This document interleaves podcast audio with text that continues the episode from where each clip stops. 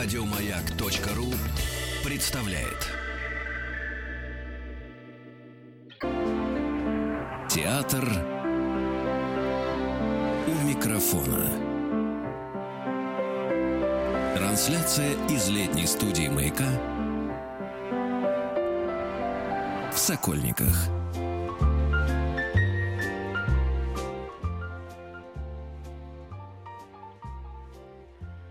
Работает летняя студия «Маяка» в парке «Сокольники». Добрый день, я Евгений Стаховский, и это очередная серия из цикла «Театр у микрофона», куда мы приглашаем э, писателей, которые, не сомневаюсь, с удовольствием читают э, отрывки из э, своих произведений. И сегодня рад вам представить Алексея Варламова, писателя, лауреата премии «Антибукер», премии Александра Солженицына, национальной литературной премии большая книга, ну и заодно исполняющего обязанности ректора литературного института имени Горького Алексей Николаевич. Здравствуйте. Добрый день. Да, спасибо, что пришли к нам сегодня, и спасибо за то, что поделитесь некоторыми авторскими моментами из э, вашего романа «Мысленный волк». Насколько я понимаю, это ну, последняя по времени ваша книга, да, это новое произведение, которое вышло 2014 году.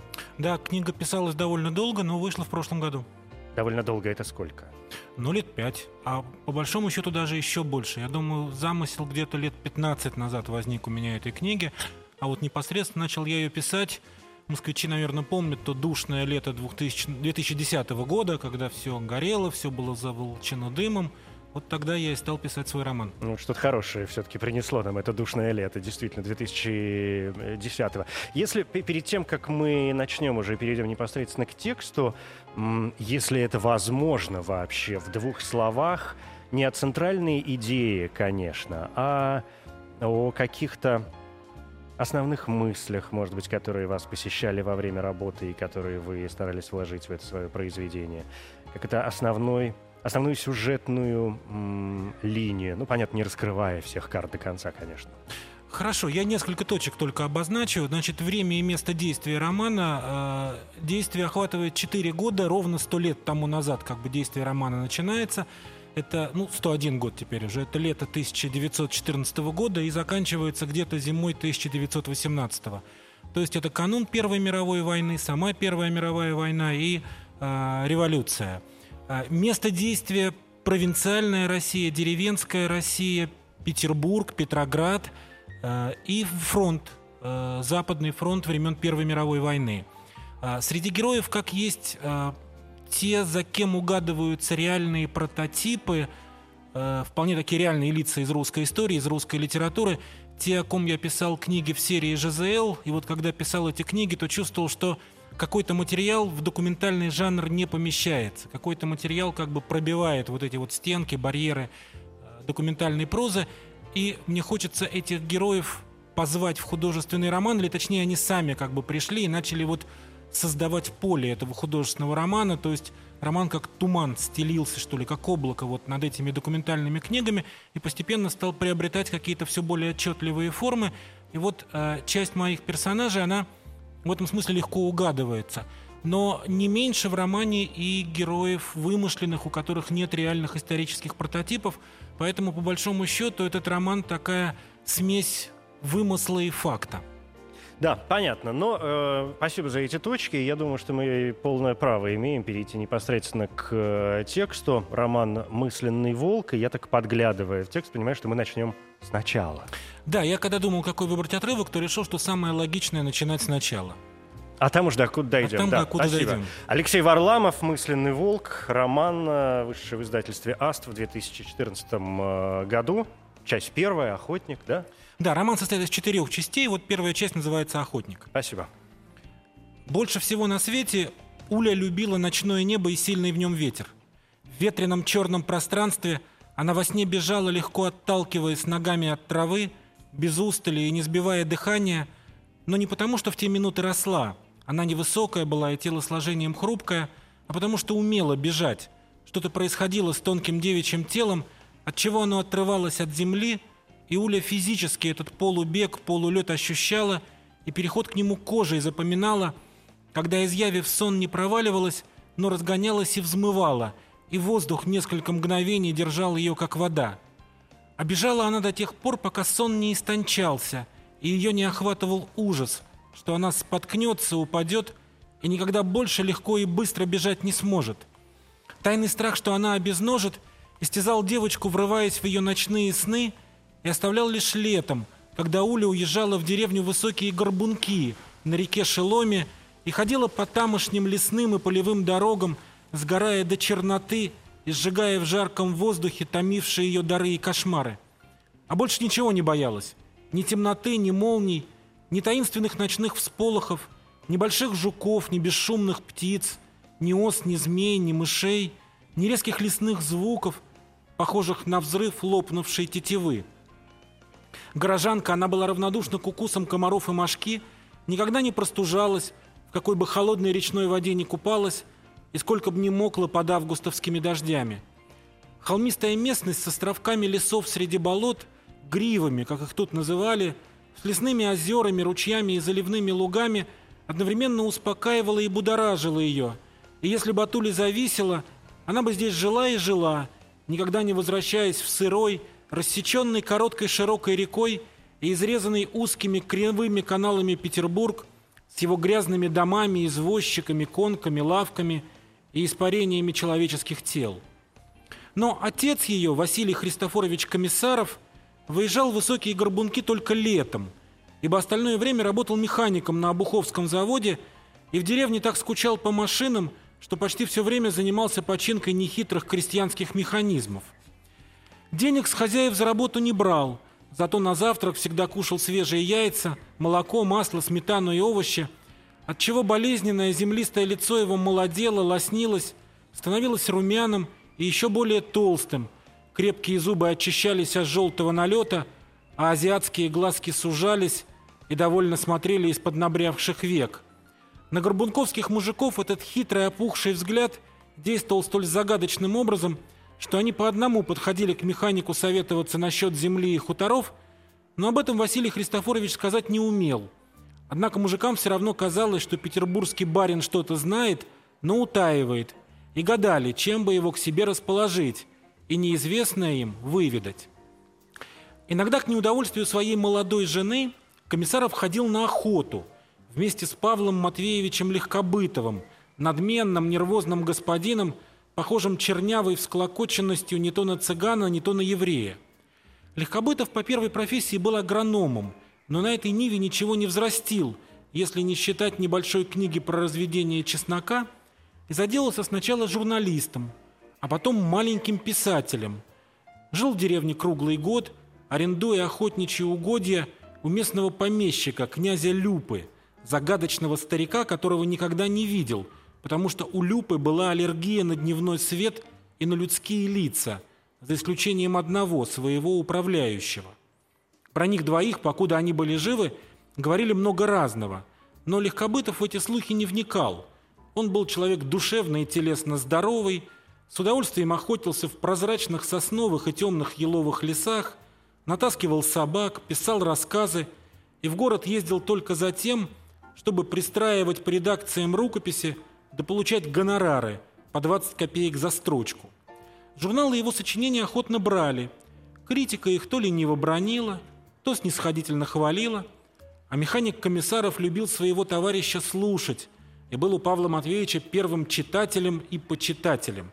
Однажды он даже привез сочинителю из Германии в подарок велосипед, на котором Легкобытов лихо разъезжал по местным дорогам, вызывая зависть мальчишек и ярость деревенских собак – на первых он не обращал внимания, а от вторых отбивался отработанным приемом. Когда пес намеревался схватить его за штанину, велосипедист резко тормозил, и животное получало удар каблуком в нижнюю челюсть.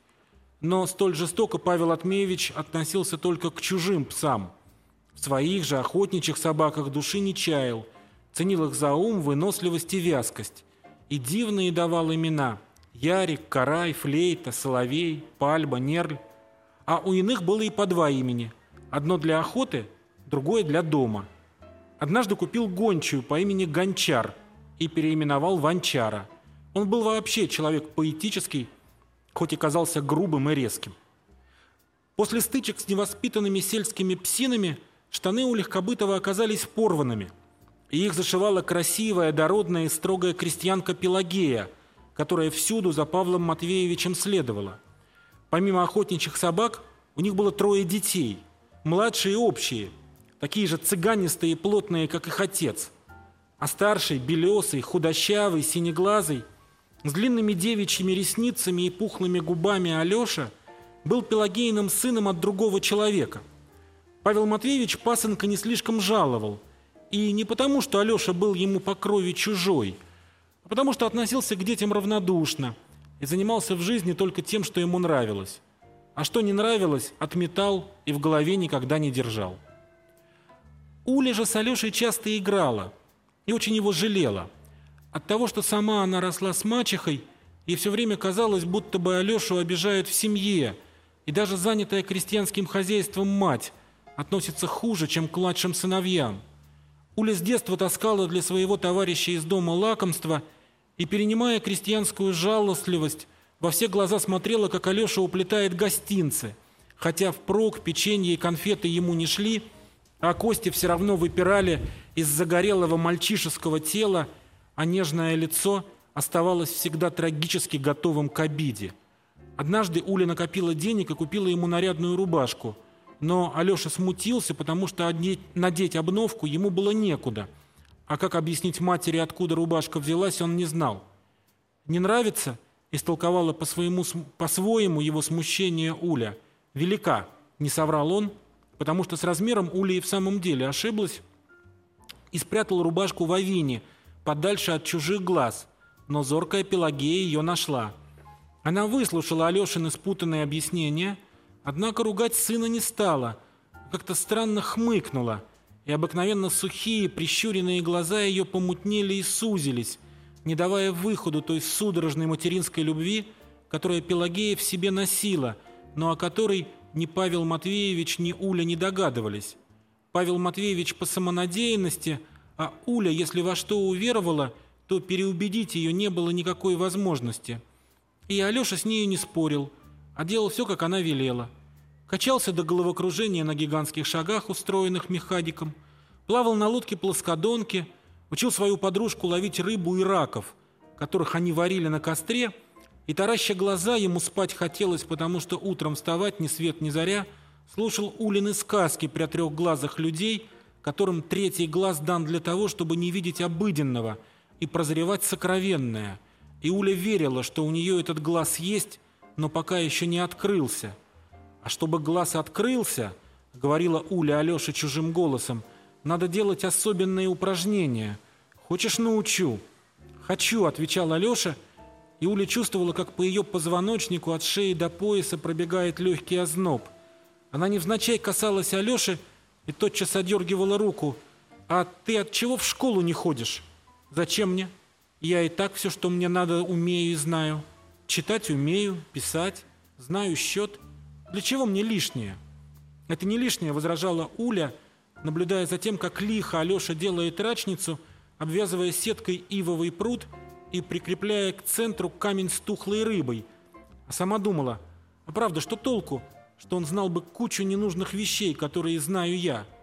Она вспоминала воспитанных петербургских мальчиков, с которыми бывала вместе на детских утренниках и елках. Окажись они здесь, то пропали бы, не знали бы, как меня укрыть. А с Алешей ничего не страшно. Страшно было только однажды – когда под вечер вытаскивали из реки перемет, и после лещей, езей, налимов увидели на предпоследнем крючке человеческий нос, от которого шел резкий запах. Уля закричала и затряслась, Алеша побледнел, поднял голову и, ни слова не говоря, показал пальцем на реку. На самой ее середине, медленно вращаясь, плыл на спине человек в шубе, брюках и валенках. Лицо у утопленника было белое, обезображенное, Волосы тоже белые, спутанные. Это мы его. Переметом зацепили. Надо взрослым сказать. Не надо. Пусть плывет, куда плывет. А мы ничего не видали. Зимой управляющий князя Люпы пропал. Поехал с утра на станцию, а вечером лошадь пришла с пустыми санями. Мужики его, говорят, убили. За что? Немец был, Ницш. А князь запил и от тоски вслед за ним помер. А перед этим наказал выставить на похоронах – три ведра самогону, напоить всех и чтобы на поминках до упаду плясали и плакать не смели. Уля втянула голову в плечи и посмотрела по сторонам. Но ничего особенного не происходило. Виднелись вдали темные деревенские избы с растрескавшимися бревнами и нарядными окнами.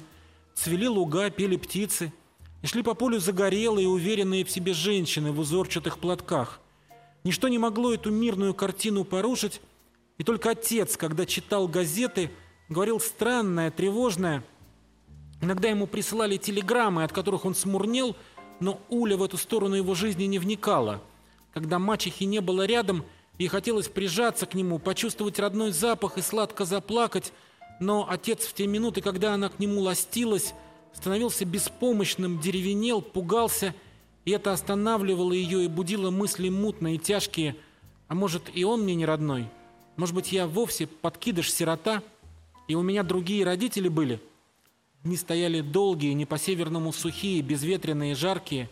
Жирное, студенистое солнце поднималось над горизонтом и лениво плыло по белесому небу, обжигая и суша кожу земли. Уля ждала вечера, тех часов, когда деревья начнут отбрасывать долгие тени, которые постепенно размывались, смешивались с сумерками, и все холмистое пространство слабо озарялось прохладной луной. Чем ближе было полнолуние, тем сильнее волновалась в ней кровь. Она знала, что такую ночью будет бежать, была возбуждена и тормошила худого, большеголового Алешу, но взять его с собой не могла, а он смотрел на нее двумя грустными серыми глазами и как умная собака чуял ее недолгую судьбу. Под вечер возвращались охотники.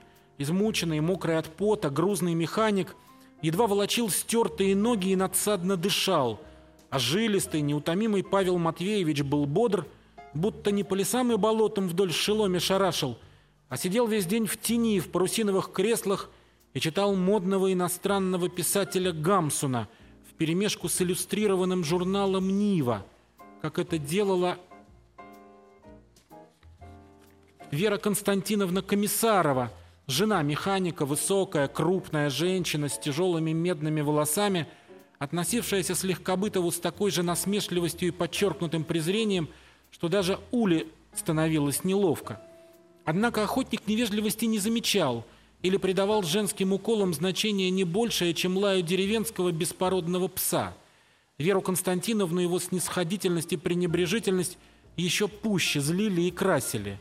За что именно мачеха своего деревенского соседа презирала, наблюдательная Уля уразуметь не могла, то ли за простонародную хозяйку с ее курами и козами – то ли за то, что Павел Матвеевич ничем своей бабе не помогал, а лишь пользовался ее трудами и услугами. Она даже портянки ему надевала, он так и не научился, зато был высокомерен сверх меры, воображал себя знаменитостью. Когда приезжал в Петербург, вечерами ходил на религиозные собрания в философский клуб для интеллигентов, а ночами водил дружбу с темными и страшными людьми, сектантами-чевреками. Об этих сектантах – он в полголоса рассказывал, что есть у них главный человек – Исидор Щетинкин, бывший ученый и иеромонах, черносотенец, оратор и миссионер, которому чевреки поклоняются как богу, а он заставляет женщин делать с ним половые мерзости. Они там все бывшие и обновленные. Родители, когда их дети становятся совершеннолетними, от них отрекаются и говорят «мой бывший сын» или «моя бывшая дочь». А дети – моя бывшая мать или бывший отец. Все это было легко и страшно, все это было и страшно, и непонятно, но странным образом сильный, кряжестый Легкобытов с его черной с проседью бородой и крючковатым носом Улю пугал, как Кощей Бессмертный, а то завораживал, словно синяя борода. И тогда она старалась почаще попадаться ему на глаза, хоть и боялась красивой Пелагеи. Павел же Матвеевич был с ласково равнодушен, но при этом не слишком внимателен – Однажды только поинтересовался на ходу высоким мальчишеским голосом, совсем не подходившим к его диковатому лесному облику. «Вы что читаете, милая барышня?» «Антоновские яблоки. Сочинение господина академика Бунина», сказала она примерно и сделала глубокий книксон. «А, соседушка!» Мягкие губы презрительно дернулись и приоткрыли коричневые зубы. «Однокашничек. Вы с ним вместе учились?» Спросила Уля благоговейно. «Вот уж, слава богу, не довелось». Его прежде меня из гимназии выставили. За что? За неспособность к наукам, надо полагать. А чего с малокровного дворянского сынка взять? Вы-то кто тогда побелела от обиды Уля? Я сын лавочника и радостный пан. Пелагея Ивановна отщипывала постреленную птицу, бросая потроха собакам. И казалось, что-то насмешливое было в движении ее бесстрастных, больших, никогда не замиравших в работе рук. Тихо стрекотали кузнечики, мужчины пили водку, но немного. Улин папа пить не любил, а мнительный Павел Матвеевич любил очень – но еще больше боялся спиться, подобно своему отцу-алкоголику, и, сидя в глубине террасы, Уля слушала, как Легкобытов рассказывает историю своей первой любви. Это очередная серия цикла «Театр у микрофона», и сегодня писатель Алексей Варламов читает отрывки из своего романа «Мысленный волк». Позади осталась первая глава первой части, и сейчас глава вторая. За границей. Я, изгнанный с волчьим билетом из гимназии недоучка, отсидевший год в одиночной камере за политику и возненавидевший революцию студент Лейпцигского университета. Она, дочь штатского советника из Петербурга. Мы познакомились в Берлине, в старом музее возле одной очень странной скульптуры.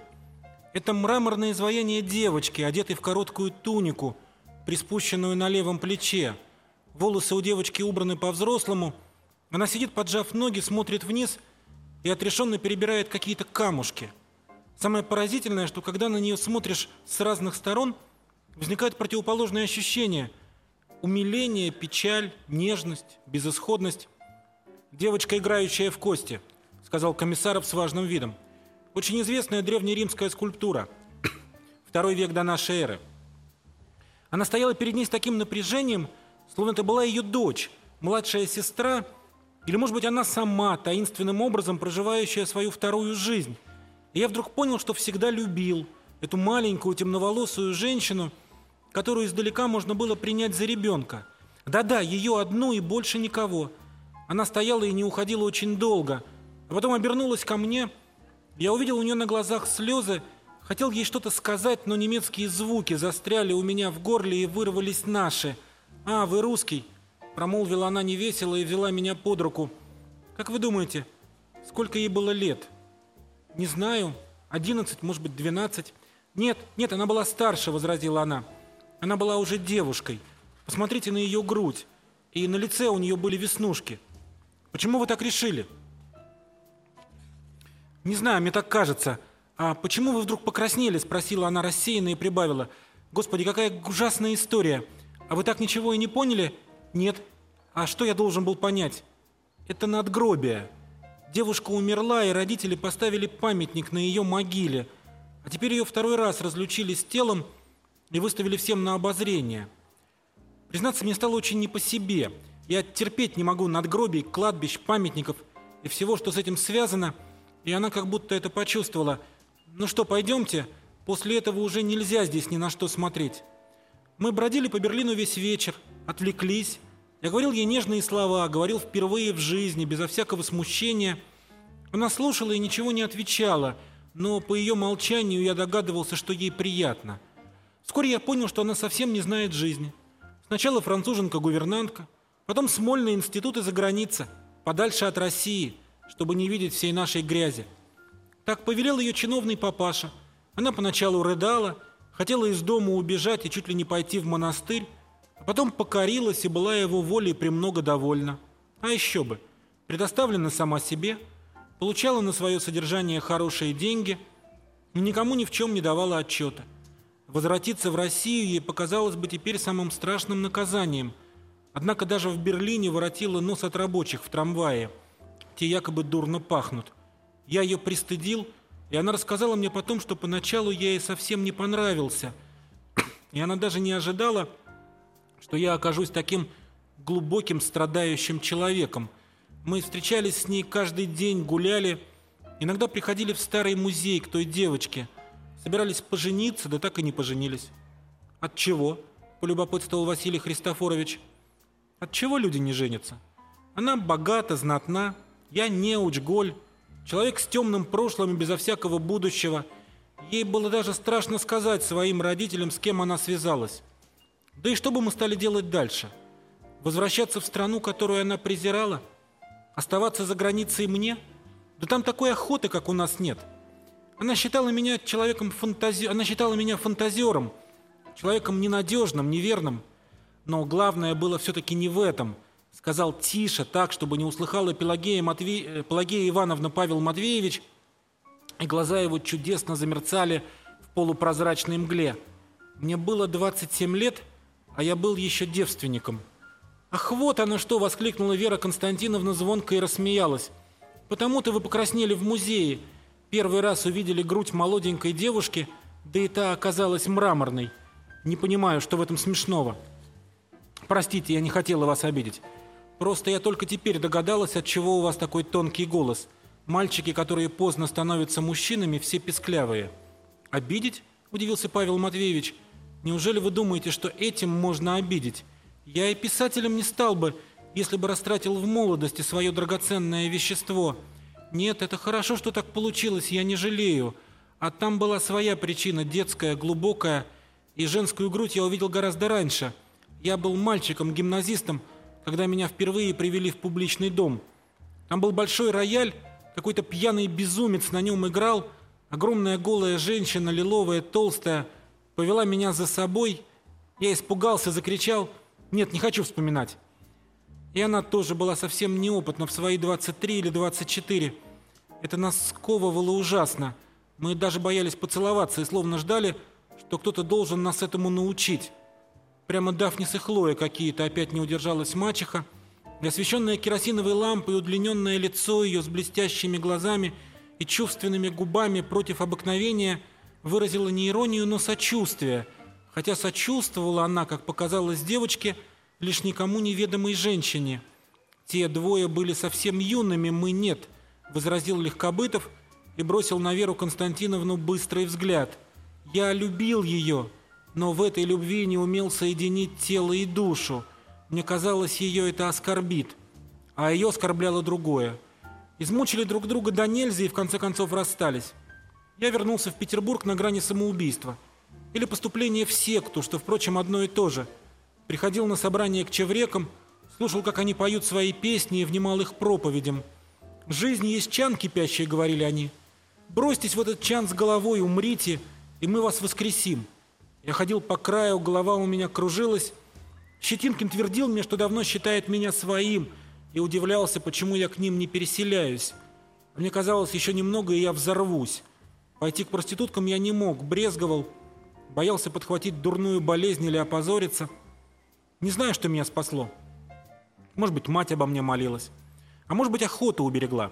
Я убил свою первую птицу задолго до того, как познал первую женщину, и уже тогда почувствовал себя свободным и независимым. Я понял, что должен раствориться в русском пространстве и расходовать энергию только на добывание средств к существованию, а все остальное для чего-то копить. Впрочем, ничего другого я и не умел – Уехал в деревню, ходил на охоту, почти не спал. И однажды встретил женщину, молодую, красивую и очень простую. У нее был муж, за которого ее выдали насильно в 17 лет. Он ее бил, оскорблял. Она ушла от него к родителям, но он как-то раз подловил ее у реки, когда она пошла за водой, намотал косы на руку и начал топить. Поле изловчилось и ударило его коромыслом.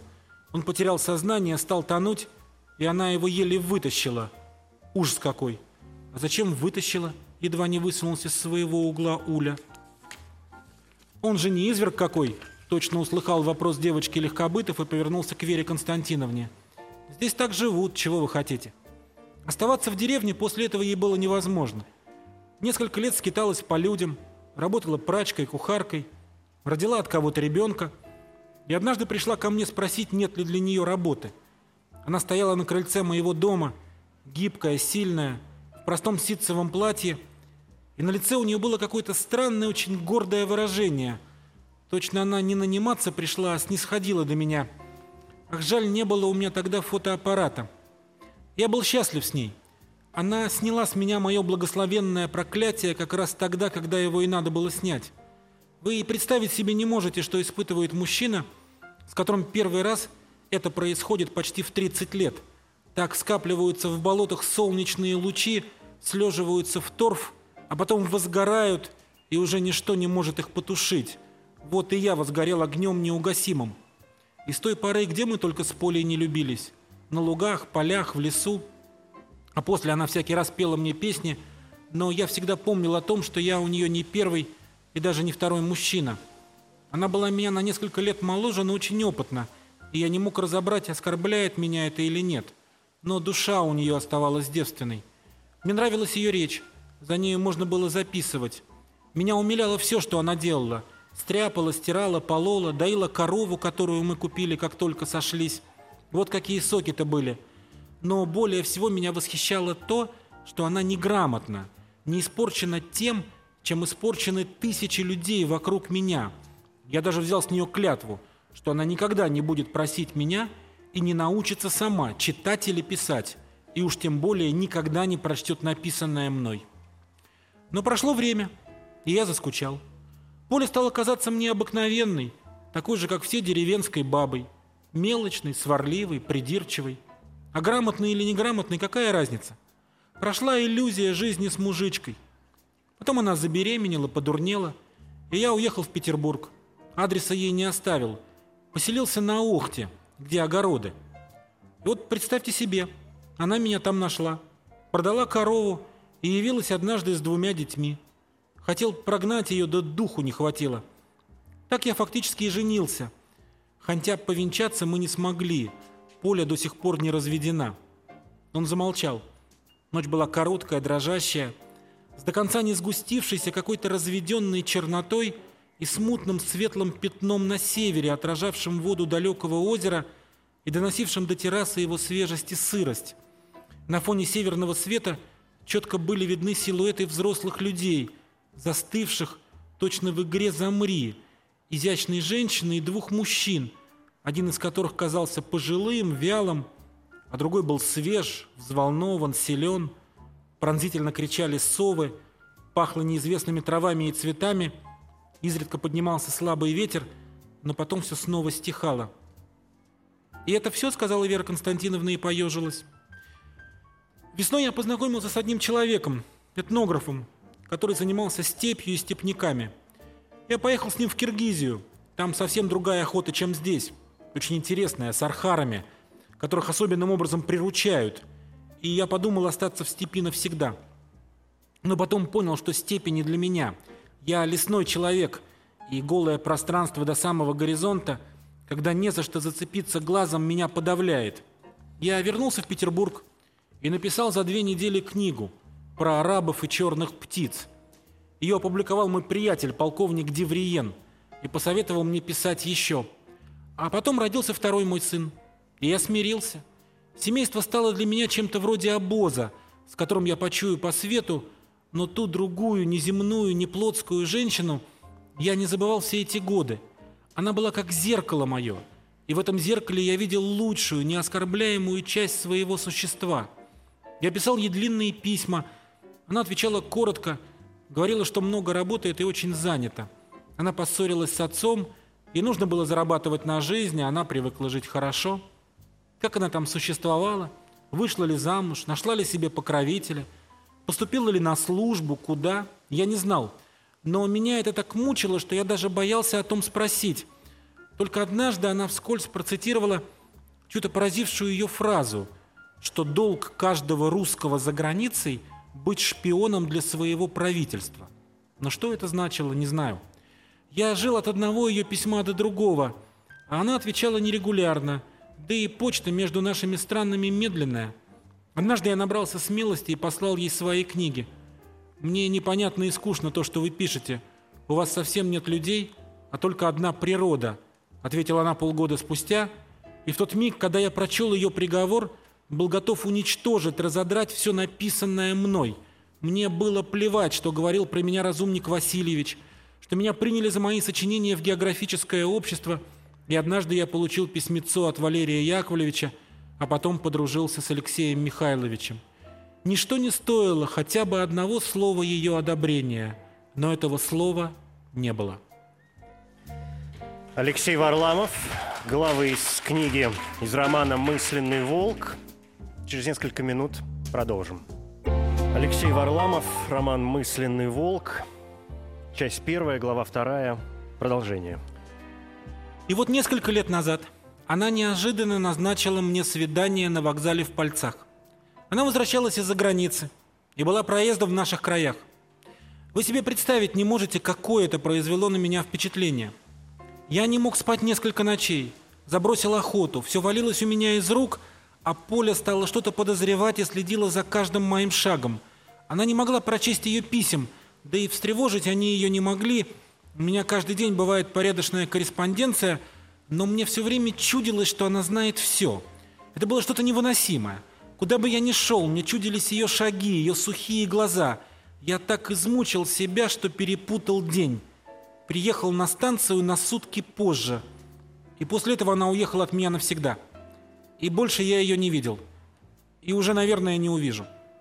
Голос у него сделался страшно печальным и хриплым от ночной сырости, так что даже мальчишеская звонкость куда-то подевалась, стерлась. Я не знаю, что было бы, если бы мы все-таки поженились. Может быть, я был бы счастлив. Может быть, она точно так же надоела бы мне, и я бы раздумывал, куда от нее сбежать. Разве эти вещи заранее поймешь? Но что я точно знаю, так это то, что счастлив в своей жизни я не буду уже никогда. Самое поразительное, я совсем не помню, как она выглядит, хотя долгое время надеялся встретить ее в петербургской толпе. Помню, как она одевалась, все ее юбки, клетчатую кофточку, дамские ботинки коричневого цвета. Все, что так умиляло меня – а вот лица почему-то не помню. И фотографии ее у меня нет. И, наверное, даже если бы я увидел ее сегодня, то не узнал бы. А она прошла бы мимо меня. Да и столько лет миновало. Мы оба очень переменились. Но если бы она только меня поманила, я бы ушел от поля, и она это знает, и не пускает меня.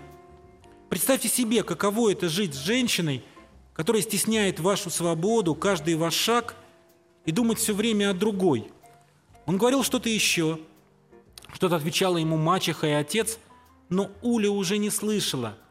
Она размышляла о женщине, с которой что-то странное произошло. Она, наверное, так и не вышла замуж. А если и вышла, то продолжает Павла Матвеевича любить, а муж ее ничего не знает, но догадывается, что жена любит другого и страдает. Чужая судьба волновала Улю больше, чем собственная – она как будто заранее смирилась с тем, что ничего из нее не получится, потому что она, Ульяна Комиссарова, нечаянно родившаяся во дворце великого князя Петра Николаевича, ценителя и покровителя изящных искусств, брошенная родной матерью и ненужная отцу пятнадцатилетняя фантазерка со сцарапанными ногами и холодным утиным носом, мелкими веснушками на худощавом лице и длинными русалочьими волосами – которую однажды на высоком холме на фоне полуночного неба над Шеломью увидал писатель Легкобытов и едва по привычке не вскинул изящное немецкое ружье. Это конец второй главы. А, и спасибо. А, поскольку а, у нас остается буквально несколько минут, мне хочется прочитать отрывочек из восьмой, которая является вот таким вот продолжением вот этого сюжета, связанного с первой любовью а, моего героя Павла Матвеевича Легкобытова. Речь идет о том, что Павел Матвеевич и вот эта женщина, а, Вера Константиновна Комиссарова, они испытывают друг другу интерес, и в конце концов у них происходит вот такая ночная или вечерняя прогулка вдоль э, реки. А, и они как раз вот их диалог. Солнце меж тем уже опустилось за лес, но тревожное красное небо было подсвечено его лучами и вовсю горело. Жара понемногу спадала – Хотя по-прежнему было душно, ведрено, дымно и тревожно, и красивая барыня в синей шале, шедшая рядом с охотником, думала о том, что ей трудно выговорить «вдоль реки», получалось «вдоль реки», и это ее почему-то ужасно злило, хотя реки-то уже и не было. Одно название – пересыхающий ручеек, по берегам которого лежали тела дохлых рыб и лягушек. Вере Константиновне хотелось курить, но делать это при Павле Матвеевиче она не решалась. Вы говорите, что не помните, как она выглядела. Но вы хоть помните, как ее звали? Кого? Вашу невесту. Ну, ту, с которой вы, которая вас в Берлине, надгробие, музей, девочка, играющая в кости, вокзал, пальцы. Стоит ли вас сейчас поманить? Зачем вам это? Легкобытов смотрел на Веру Константиновну то ли насмешливо, то ли сердито. Он злился от того, что теряет время с капризной, взбалмошной женщиной, которая позвала его якобы за тем, чтобы поговорить об Ульяне и ее таинственных ночных прогулках и превращениях, но вместо этого принялась раскапывать его собственное прошлое. Затем, что я не понимаю, С какой целью вы это рассказали и при этом попытались всех обмануть? Что? Не лгите хоть сейчас, сказала Вера Константиновна с отвращением. Вы можете сколь угодно обманывать моего простодушного муженька и его придурочную дочурку, но только не меня. Вы намеренно не явились пальцы в тот день, когда через станцию проходил поезд с вашей возлюбленной. Испугались с ней встретиться. Или испугались в ней разочароваться. Струсили из-за Пелагеи. Не захотели заменять вашу дурацкую мечту живой жизнью. Этого я не знаю и знать не желаю. Но знаю, что вы думали в тот момент только о себе. Вы всегда думали только о себе, а никогда о ней. В Берлине вы растревожили ее как женщину и трусливо, боясь неприятностей со стороны ее отца, бросили, обокрали и голую бросили. Простите, не прикидывайтесь святошей, обозлилась Вера Константиновна. Она была нужна вам для вдохновения, для остроты впечатлений. Вы же сами толдычили, что она де разбудила в вас писателя. Эка важность, подумаешь, писателя. Да плевать я хотела на ваше писательство. Оно яйца выеденного не стоит. Никакое не стоит а тем более ваша. Вы читали что-нибудь мое?» — осведомился Легкобытов. «Вы мне не интересны». «Что-то не похоже, чтобы я был вам не интересен», — засмеялся охотник и потрогал бороду. «Только сразу хочу предупредить. Ничего у вас не получится». «Чего не получится?» — покраснела Вера Константиновна. «Не получится вывести меня из себя. Я ваши волосенки все обрежу. Выдеру по одному», — рассверепела она. «За что вы меня так ненавидите?» — изумился он. «Вам-то я что плохого сделал?» Вы нашли себе для утехи неграмотную крестьяночку, которая не могла ни одной вашей строчки прочесть, а той посылали книги и ждали слов одобрения. Неужели вы не понимаете, писателишка злосчастный, девственничек сладкоголосый, что она искала слова любви и этих слов не находила? Плохо искала, потому что буркнул он. Плохо искала? Еще пуще разъярилась Вера Константиновна и сделалась прекрасно, как никогда. А вы никогда не задумывались над тем, чего ей стоило ту телеграмму послать? Вот вы все время толкуете про какую-то там неоскорбляемую якобы часть своей души. А вы представили хоть на минуту, что испытала она в тот миг, когда поезд остановился на глухой станции, а вас там не оказалось? Можно ли было оскорбить ее как женщину сильнее? Ночь, пустой тирон, пустой перрон, мужики? И куда ей было деваться? Вы вообще понимаете, что такое женщина? Да нет, откуда? Махнула она рукой с брезгливостью. У вас же кроме мамки, няньки...